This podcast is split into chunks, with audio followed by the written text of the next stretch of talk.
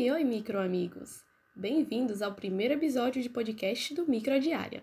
Eu sou Michele Góes e essa é uma iniciativa dos alunos do componente curricular Microbiologia Clínica Avançada 1, orientado pela professora doutora Nilce Querino. E eu sou Vinícius Gabriel. E nesse primeiro episódio falaremos sobre as toxinas produzidas por fungos, sobretudo aspergilos.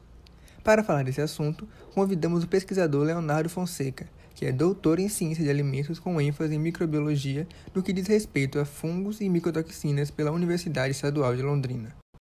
E para começar, o Léo vai falar um pouquinho sobre ele e fazer uma breve introdução desse assunto para a gente, explicando o que são as micotoxinas.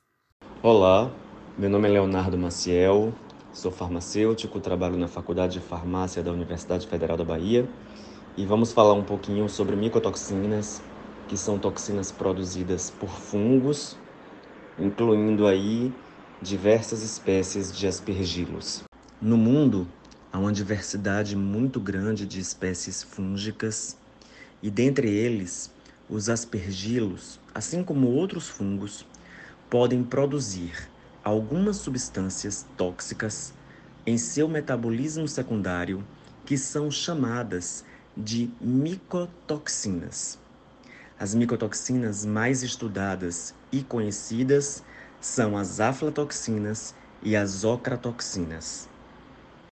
Bem, agora que sabemos que elas são tóxicas, conta pra gente como é que se dá essa contaminação e qual o risco dessas micotoxinas para a saúde pública. As micotoxinas representam um risco à saúde pública e também ao agronegócio. Elas podem contaminar os alimentos desde o campo até a mesa do consumidor. Sabemos que os pontos críticos estão no armazenamento e no transporte desses alimentos. Nossa! Então, os efeitos negativos das micotoxinas vão além do campo da saúde propriamente dito, né? Mas e no nosso corpo? Como é que elas agem? Você pode falar um pouquinho sobre isso? Diversas espécies de aspergilos podem produzir algumas micotoxinas, principalmente as aflatoxinas e as ocratoxinas. Essas toxinas têm potencial tóxico à saúde de humanos e animais, provocando danos celulares hepáticos, renais e em outros sistemas vitais do corpo humano.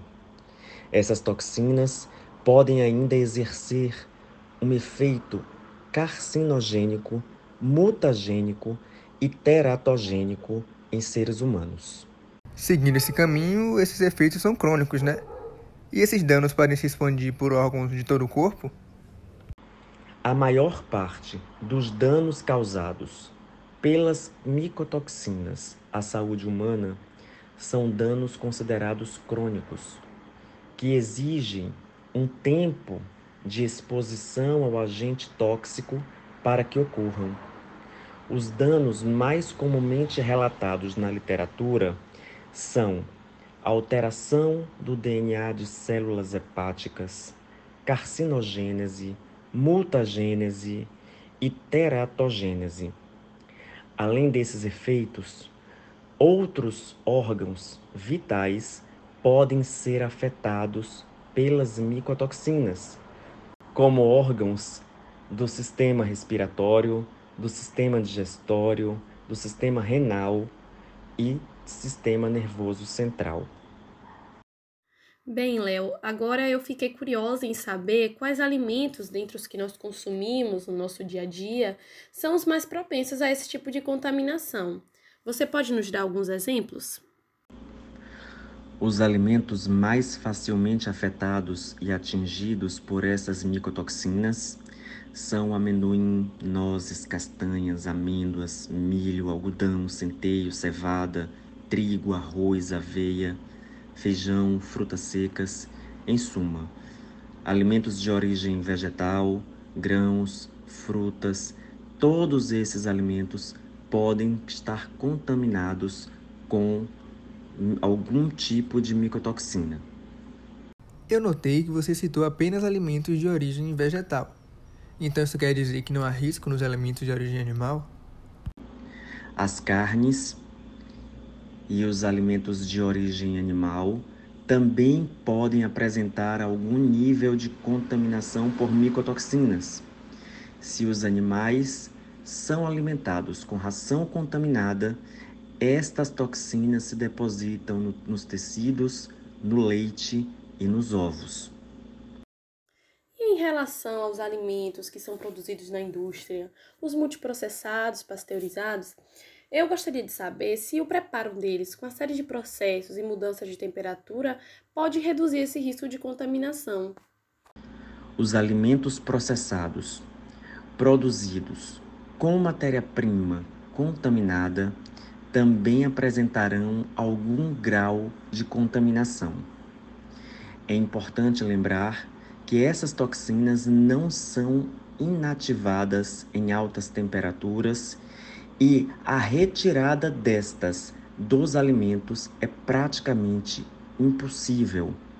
Então, precisamos observar a procedência do alimento, a procedência da matéria-prima, para que nós tenhamos a mínima garantia de que estamos ingerindo alimentos seguros.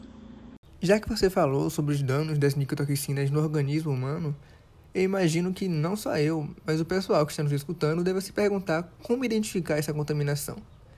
Eu gostaria que você falasse para a gente quais são esses sinais que surgem no nosso corpo, quais são os sintomas. As aflatoxinas podem estar relacionadas a sintomas como edema de membros inferiores, dores abdominais, vômitos, hepatomegalia, necrose hepática, esteatose, hipoglicemia e até convulsões. Já as ocratoxinas são consideradas nefrotóxicas e nefrocarcinogênicas, o que pode provocar sérios danos ao sistema renal. Léo, você falou agora há pouco que devemos observar a procedência dos alimentos para ter certeza de que estamos ingerindo, consumindo, nos alimentando de forma segura.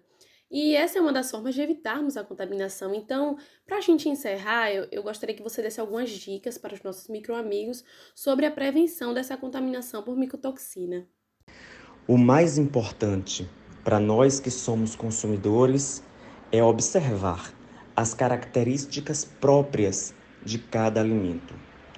Todas as vezes que se apresentarem nos alimentos florações fúngicas ou como são mais conhecidos popularmente, o mofo ou o bolor, este alimento não está próprio para o consumo. O que devemos é realizar o descarte do alimento como um todo. É muito comum que as pessoas perguntem se podem tirar aquele pedacinho onde ela consegue enxergar o bolor ou o mofo do pão, do queijo, do bolo e comer o restante. Isso não é indicado de nenhuma forma, porque as micotoxinas são moléculas muito pequenas e elas conseguem se difundir para todo o produto. Então, o ideal é realizar o descarte deste alimento e não consumir o alimento que tenha as florações fúngicas. Bem, gente, infelizmente o nosso podcast está chegando ao fim. E eu quero deixar aqui os meus mais sinceros agradecimentos ao Léo, que se disponibilizou em gravar esse podcast com a gente e tornar essa troca de conhecimento possível. Muito obrigada, Léo. Saiba que você agregou não só no nosso podcast, mas também em todo o projeto idealizado pela professora doutora Nilce Querino, que é o Instagram arroba microdiária. Saiba que pode sempre contar com a gente para essa troca deliciosa que é o saber. Eu agradeço pelo convite para falar de um assunto tão importante, tão relevante e me coloco à disposição para quaisquer futuros esclarecimentos. Muito obrigado.